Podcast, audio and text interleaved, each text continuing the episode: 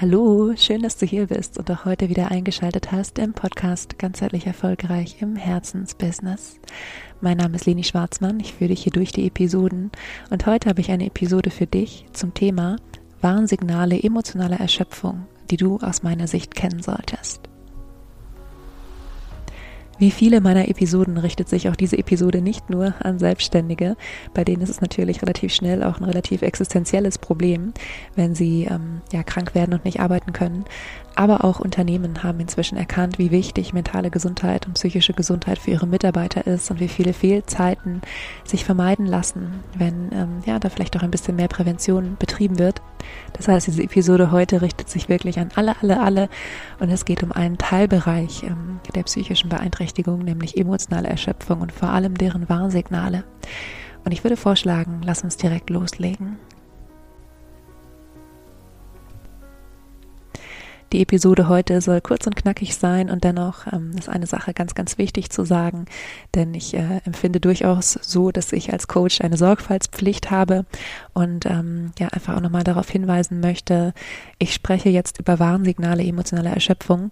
Diese Dinge, die ich jetzt anspreche, ist nicht abschließend, also ich habe nicht den Anspruch auf Vollständigkeit. Es gibt sicherlich noch mehr Warnsignale. Ich teile jetzt diejenigen hier, die ich ähm, am häufigsten erlebe in meiner Arbeit und ich habe auch keinen Anspruch auf Ausschließlichkeit. Okay? Also ich spreche jetzt über Warnsignale, aber die einzelnen Symptome, die ich jetzt anspreche, können natürlich auch Bestandteil schon einer emotionalen Erschöpfung oder einer psychischen Erkrankung oder einer anderen Erkrankung sein. Deshalb ähm, hier einfach auch nochmal der Hinweis, dass ich mich in diesem Podcast im Wesentlichen an gesunde Menschen richte wenn du nicht weißt, ob du ähm, der richtige Adressat für diesen Podcast bist, ob du ja vielleicht ähm, da noch tiefergehende und auch therapeutische Unterstützung brauchst, dann wende dich bitte an einen Therapeuten oder Arzt. Jeder Mensch hat ja so einen Zustand, das Gleichsgewicht. Wir haben den auf der ganz körperlichen Ebene, da nennen wir den Homöostase und wir haben den auch auf der psychischen Ebene. Da ähm, finden Menschen oft so Begriffe wie Ausgeglichenheit oder im Balance sein oder im Gleichgewicht sein. Und wenn wir jetzt sprechen über emotionale Erschöpfung, dann ist es ähm, ja erstmal klar, dass es darum geht, dass dieses Gleichgewicht vielleicht ein bisschen ins Wanken geraten ist. Und hier ist nochmal wichtig zu erwähnen, dass Gleichgewicht aus meiner Sicht kein statischer Zustand ist, den wir einmal einnehmen, dann haben wir ihn für immer, sondern Gleichgewicht ist etwas, das ist wie wenn du auf einem Bein stehst, ja. Es werden permanent Muskeln in deinem Bein angespannt und wieder entspannt, um dich hier im Gleichgewicht zu halten. Das heißt, alles, worüber ich jetzt spreche, kann durchaus auch mal ein, zwei, drei Tage dich begleiten ohne dass gleich ein Warnsignal emotionaler Erschöpfung ist. Aber was ich mir für dich, ähm, für heute wünsche, ist so ein bisschen die Sensibilisierung für diese Symptome und eben dafür, dass sie auch die, die Wirkung letztendlich haben können, ähm, in einem emotionalen Erschöpfungszustand dann zu münden. Und das erste Symptom, auf das ich eingehen möchte, ist so eine Art ständige Müdigkeit. Und ich meine ständige Müdigkeit entweder in Kombination mit Veränderungen der Schlafgewohnheiten, aber auch ohne. Okay? Das heißt, es kann sein, dass du weiterhin genau zur gleichen Zeit ins Bett gehst und zur gleichen Zeit aufstehst und dennoch ähm, das Gefühl hast, keine Energie zu haben, ähm, dich auch nach ausreichend Schlaf nicht erholt zu fühlen, ähm, morgens schon wirklich, wirklich platt zu sein. Ähm, es kann auch sein, dass du mir jetzt gerade zuhörst und denkst, ja, ständige Müdigkeit, das kenne ich, aber ich schlafe gerade auch weniger. Ja, es ist gerade viel los in meinem Leben. Ähm, ich gehe später erst ins Bett, ich stehe früher auf.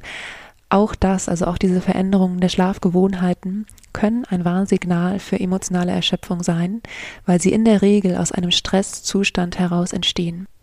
Und wenn du jetzt zuhörst und denkst, na ja, eigentlich versacke ich immer abends bei Netflix, keine Werbung übrigens, ähm, oder ich, ich mache dies und jenes noch abends und vertrödel mich dann und komme deshalb später ins Bett, dann kann auch das ein Ausdruck von Stress sein. In dem Sinne, als dass dieses Seriengucken beispielsweise eine Belohnung für dich ist, dass du, also unbewusst, alles unbewusst, dass du einen sehr stressigen Tag ausgehalten hast. Okay, und dann ist das Grundproblem in diesem Sinne nicht, dass du abends Netflix schaust. Ja, also ja, natürlich ist das ein Teil des Problems, aber das ist nur die Art und Weise, wie es sich konkret in deinem Leben zeigt. Sondern dann ist das Grundproblem, dass es beispielsweise einen hohen Workload gibt, für den du dich belohnen möchtest, ja, ähm, oder dass dieser Workload zu hoch ist, als dass du dich noch im Laufe des Tages dafür belohnen kannst. Also, Punkt eins, was wirklich ein Warnsignal emotionaler Erschöpfung sein kann. Ständige Müdigkeit, auch in Kombination mit Veränderungen der Schlafgewohnheiten. Beispielsweise natürlich auch solche Dinge wie ähm, Einschlafprobleme, wenn die sich so eingeschlichen haben oder häufiges Aufwachen in der Nacht oder auch dieses extrem frühe Erwachen am Morgen. All das können Warnsignale sein.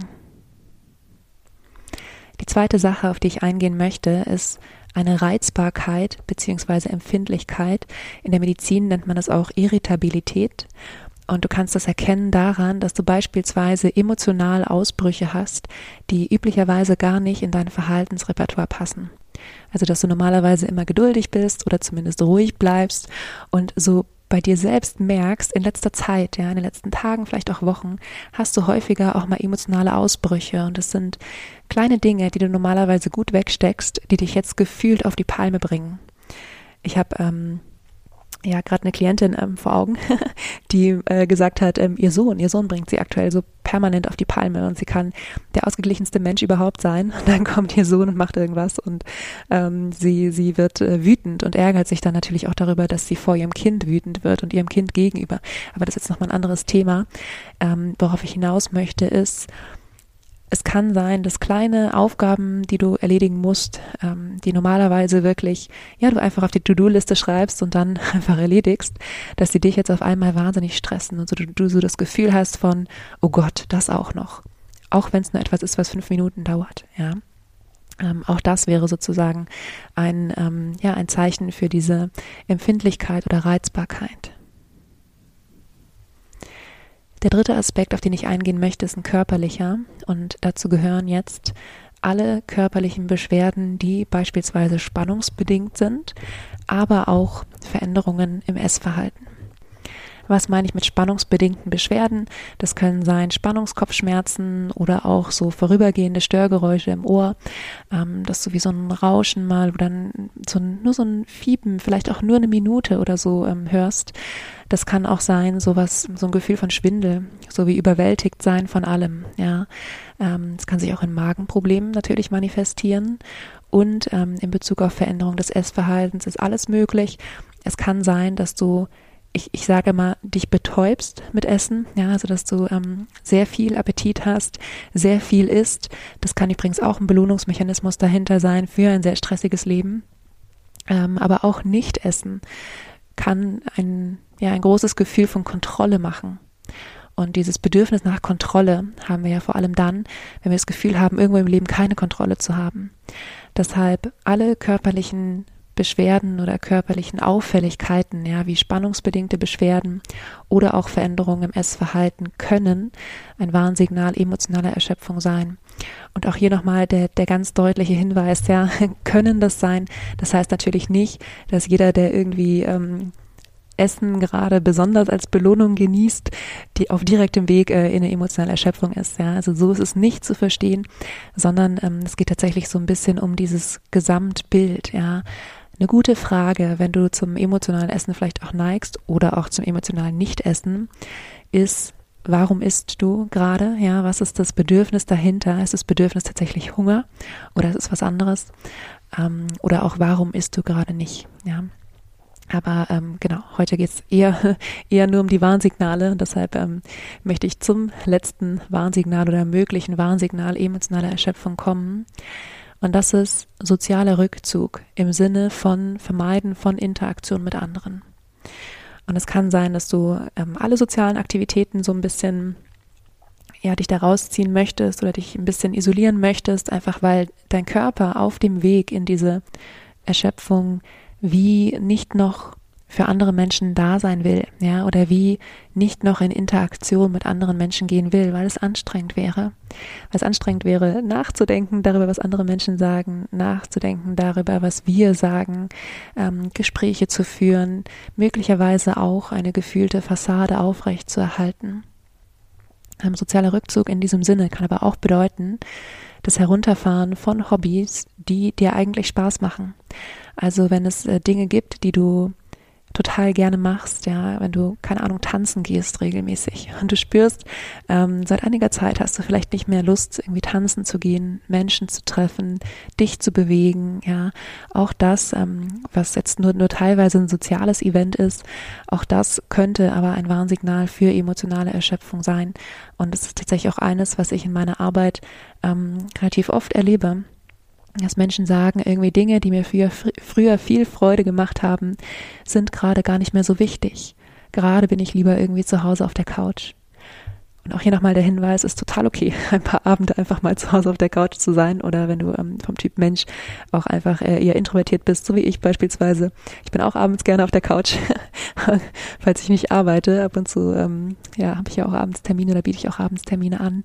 Aber ähm, da muss nicht sofort ja irgendein Warnsignal dahinter stehen, sondern auch hier geht es eher darum, dass du so ein bisschen sensibel dafür wirst, was so eine Kombination aus ähm, ja aus Dingen sein können, wo du mal hinschauen darfst, entweder bei dir selbst oder natürlich auch bei anderen. Ja, also wenn du es bei Angehörigen beispielsweise erlebst, dass sie sich so ein bisschen zurückziehen, vielleicht auch immer mit dem Hinweis, dass sie Kopfschmerzen haben oder Bauchschmerzen oder dass du ähm, ja das Gefühl hast, sie sind irgendwie so ein bisschen träge, so ein bisschen müde ähm, oder empfindlich, ja, fassen Aussagen vielleicht auch anders auf, als du das gewöhnt bist, dann kann hier so ein bisschen ähm, der Weg in eine emotionale Erschöpfung geebnet sein.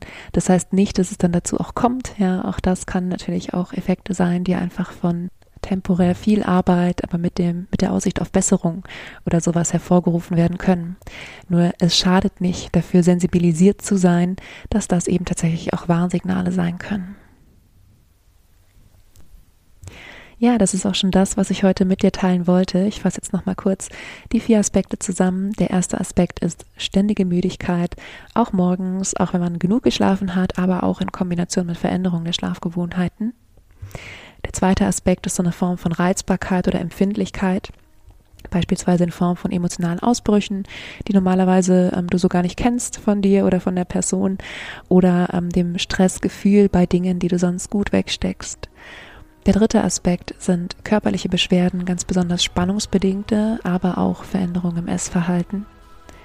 Und in Anführungszeichen abschließend, weil diese Liste nicht unbedingt abschließend ist, sondern so ein bisschen auf meiner Erfahrung basiert, aber in Anführungszeichen abschließend eben auch sozialer Rückzug im Sinne von Vermeidung von Interaktion mit anderen oder auch der Vernachlässigung der eigenen Hobbys. Falls du dich jetzt an der einen oder anderen Stelle ertappt fühlst oder so ein bisschen denkst, äh, ich möchte eigentlich nicht, äh, dass das irgendwie schlimmer wird, ja, ich möchte eigentlich da jetzt mal hinschauen und gucken, ähm, was eigentlich der Grund dafür, dass ich gerade eines oder mehrere dieser Symptome habe und dir da Unterstützung wünschst, dann melde dich sehr, sehr gerne. Du kannst mich über meine Website kontaktieren. Da findest du die Möglichkeit für ein kostenfreies Beratungsgespräch, für ein Coaching oder auch Körperarbeit, ganz so, wie du möchtest. Und du kannst mir selbstverständlich auch einfach eine E-Mail schicken an info.lenischwarzmann.de. Das findest du in den Show Notes. Und ansonsten wünsche ich dir jetzt erstmal eine wunderschöne Woche. Vergiss nicht, glücklich zu sein. Deine Leni.